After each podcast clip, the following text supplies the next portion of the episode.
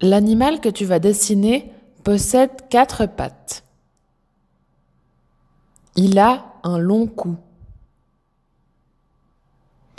En haut du cou vient sa tête.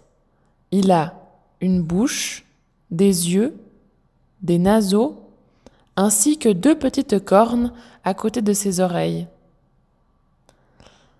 L'animal a des grandes taches un peu partout sur le corps.